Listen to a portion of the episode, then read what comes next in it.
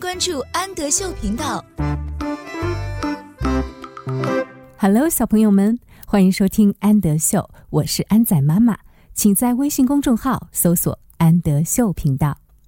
今天我们一起来阅读小饼干绘本故事系列的《Biscuits Big Friend》，小饼干的大朋友。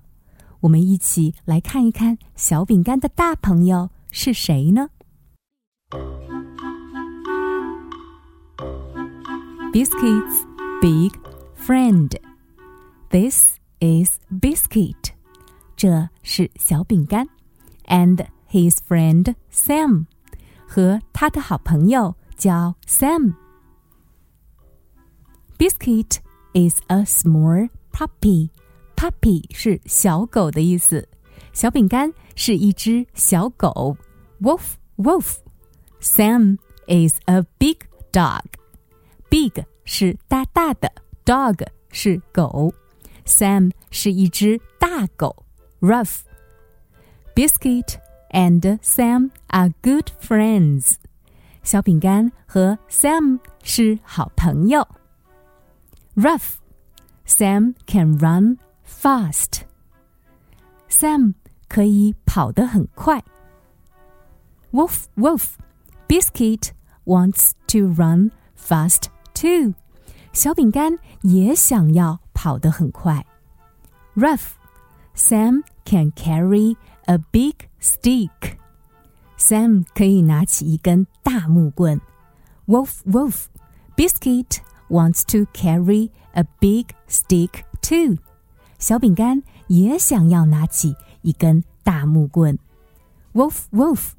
Rough. Biscuit and Sam want to play tag.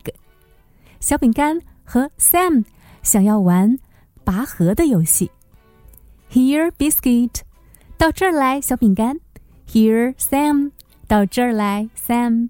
It's time for a drink. 喝水的时间到了。Splash, splash 是水泼出来的声音。Silly puppy，傻傻的小狗。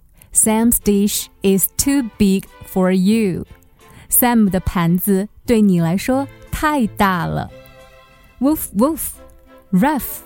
Biscuit and Sam wants to play fetch. 小饼干和 Sam 想要玩取东西的游戏。Ready, fetch, fetch.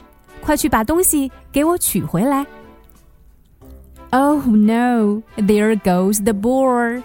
哦不，球到那边去了。Now what will we do? 现在我们会怎么办呢？Wait, Sam. 等等，Sam. That fence is too big for you. Fence 是围栏，这个围栏对你来说太大了。Wolf. Oh, biscuit. 哦，小饼干。 小饼干从围栏下面钻了出来。Sam is a big friend. Sam 是一个大朋友。But only a small puppy like you could do that. 但是只有一只像你一样的小狗能够做到那件事情。也就是说，只有一只像你一样的小狗可以从围栏下面钻过去，把球捡回来。Rough, woof, woof.